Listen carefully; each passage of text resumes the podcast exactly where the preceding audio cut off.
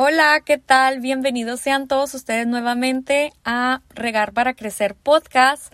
Estoy muy emocionada de poder presentarles al fin el segundo episodio.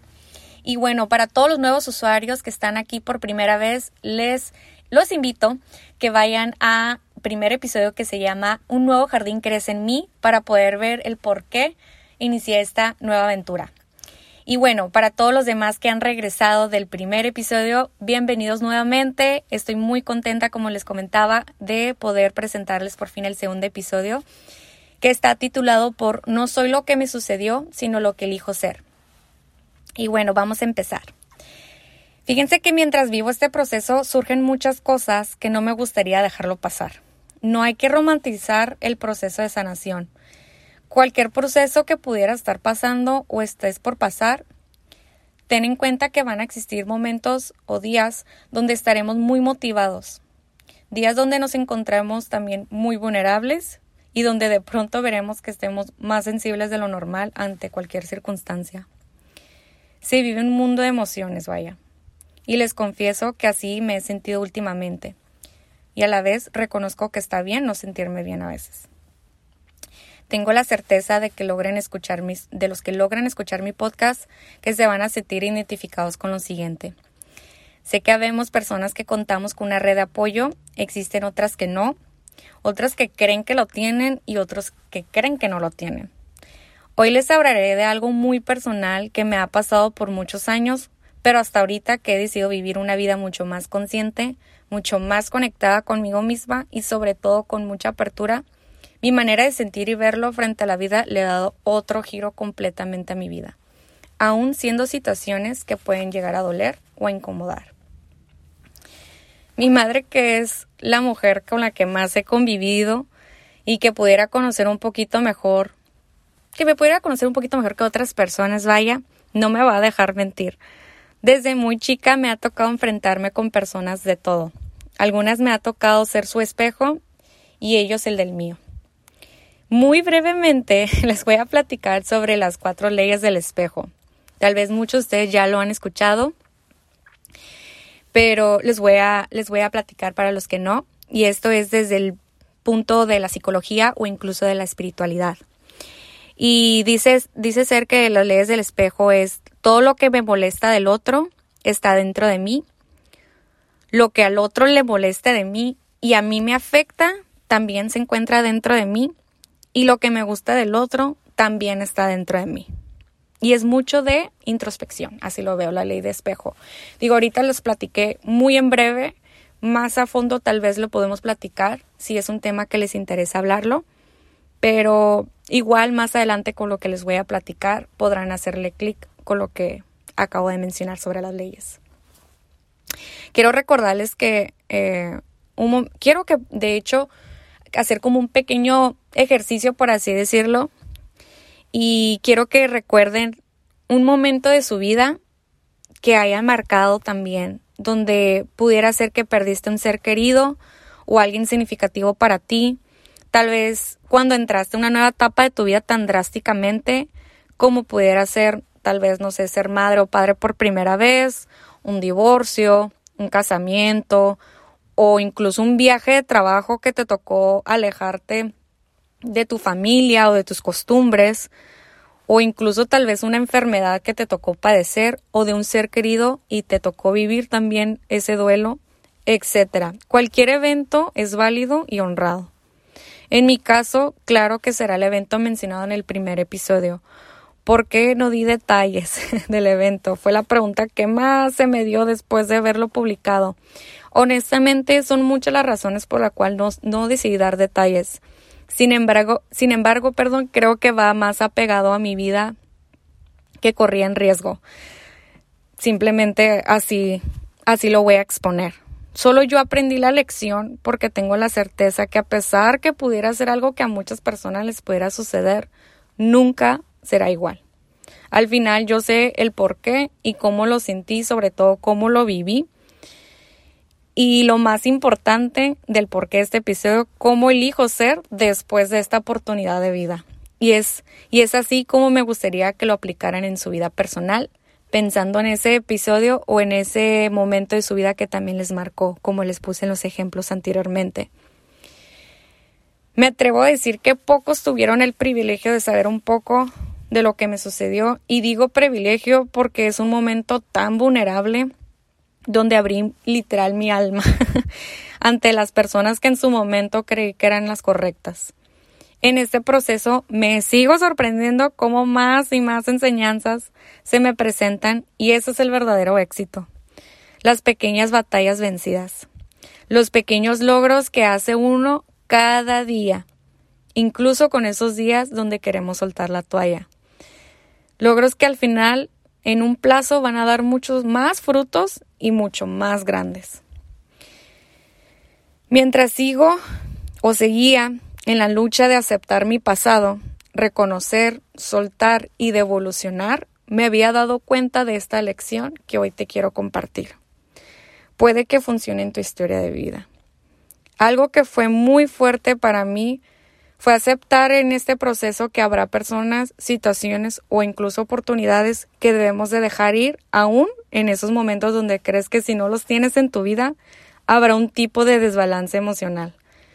A veces creemos que tenemos personas o ciertas cosas en nuestra vida que nos hacen feliz y que no tienen derecho eh, de irse, que al contrario se tienen que quedar para siempre con nosotros.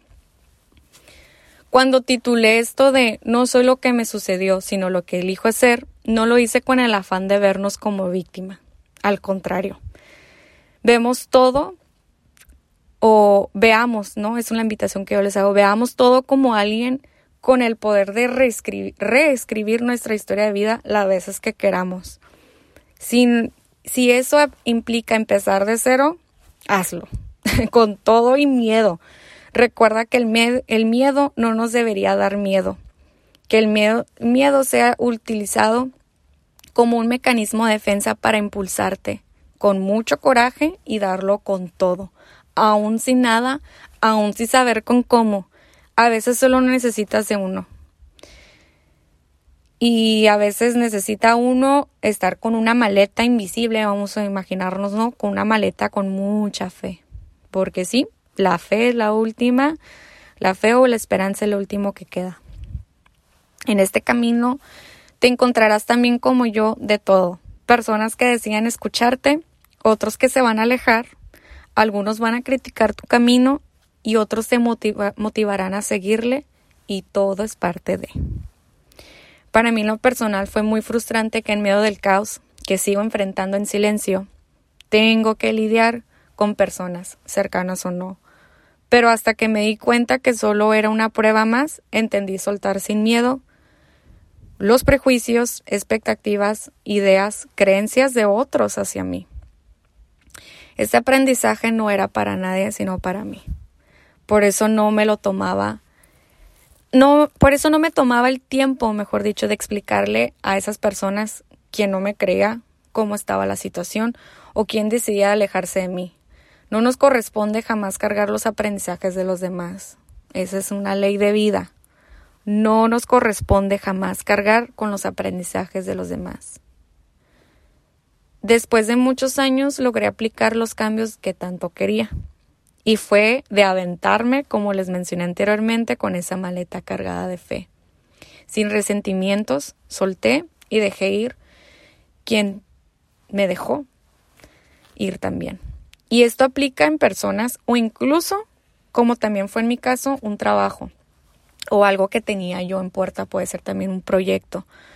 Eh, no solamente se alejaron muchas cosas, no me gusta como ah, utilizar la palabra perdí, eh, porque no sentí que perdí nada, al contrario, pero se alejaron, sí, sí se alejaron, esa es la palabra. Se alejaron ciertas personas y ciertas situaciones y entendí que también es parte de.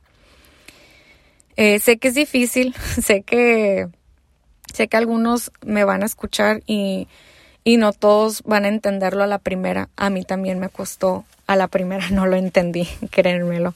Sufrí mucho, pero a la larga entiendes muchas cosas el por qué. Y solito la vida va entre más pides, más, más resultados te da la vida. Pero es realmente querer aprender. la fe puede ser algo difícil también de desarrollar en tu vida cuando constantemente has tenido golpes muy duros en tu vida. Y no me puedo imaginar eh, en en otras personas y no quiero para nada minimizar su dolor. Cada quien lo vive diferente y espero que a través de los siguientes episodios conectes con algo de fe, porque la fe es mucho más que una religión, es una elección y conexión con uno. Algo que también me dio mucha paz es no culparme por no haber, por incluso por haber confiado en ciertas personas, no, o por permitir entrar a mi vida, a personas o situaciones a mi vida. En verdad, no te culpes. Perdónate y no culpes tus acciones, incluso tus actitudes, tu manera de pensar en el pasado, porque no es igual. No, nunca va a ser igual. Estamos en constante evolución y los que dicen todo lo contrario es porque no les ha tocado vivirlo. Es mucho más fácil decir que no que decir que sí algo que no conoces, que no te consta. Vaya. En este proceso aprendes poco a poco a aceptar no tener el control de todo, de fluir y de mejorar por ti y para ti. Recuerden que cuando sales de una etapa para entrar a otra, muchas cosas cambian y por ende tú cambias, tú evolucionas. Y en mi caso fue un renacer literal, ya que yo me encontraba muy cerca de la muerte. Y si tengo la oportunidad de seguir, al menos yo decido no vivir como antes. Ojo, no es que eres otra persona ni que todo tú vas a cambiar, para nada. Eh, yo amo mi esencia, mi personalidad auténtica, sigo siendo Tamar. Sin embargo, tu manera de ver la vida es completamente diferente y tu pensar cambia y tu manera de enfrentar ciertas situaciones que pueden llegar a suceder porque no es como que la vida ya sanas y entonces no te van a suceder cosas, no, simplemente ya para la otra que suceden porque la vida no es perfecta, lo vas a lo vas a enfrentar de una manera mucho más sana para ti. Y o no vas a permitir incluso que lleguen ciertas situaciones que te dañen por completo. ¿Por qué? Porque tu manera de, de, vivir la vida es completamente diferente a como era antes. Y eso es un privilegio, totalmente. Lo, lo, ideal es ya no ver las cosas de forma, sino de fondo. Y es ahí donde llega ese clic llamado paz. Las situaciones o personas o las oportunidades que llegan a tu vida vienen con algo y para algo sí es cierto, yo sé que lo hemos escuchado muchas veces, pero en verdad en este proceso vas a empezar a, verlo un poquito más con acciones, porque no es igual que yo te lo diga o que lo llegues a escuchar en todos lados, en otros podcasts, en unos libros, en redes sociales, a como tú lo vivas. Date la oportunidad. Les comentaba que las situaciones, personas o oportunidades que llegan a tu vida vienen con algo y para algo, porque en su momento empatan contigo, porque tienen algo que darte en esta vida, es una lección. O también para otros en la espiritualidad le llaman karma. El karma no es necesariamente como lo vemos de que hay, haces el mal por ende tal mal, no necesariamente, pero a veces existen ciertas situaciones y personas que llegan a tu vida para enseñarte algo y a veces no es de la manera favorable y es porque no habías aprendido algo en otras situaciones y eso poquito lo hablé también en el primer episodio y lo seguiremos desglosando en los siguientes también. Pero como estamos en constante evolución, ya habrá algunas que no van a sentirse igual. Y es ahí cuando de la nada, ¿qué pasa? Se alejan o se terminan. Incluso tú tienes el poder de terminar con ese karma que les mencionaba. Les doy un spoiler, es porque ya hizo su misión de vida. Pero solo tú tienes ese poder que les digo, de soltarlo para dejar entrar la magia de los cambios o de cargarlo contigo y que siga repitiéndose ese ciclo que no nos hará bien. Simplemente nos duele soltarlo y claro que duele, claro que da miedo, porque estamos con ese miedo a lo desconocido y sobre todo porque estamos sin fe. Y cuando nosotros implicamos mucho la fe, esa conexión espiritual, esa conexión contigo mismo, con la fe, no, no vives con miedo, vives con esa paz, que les he estado comentando.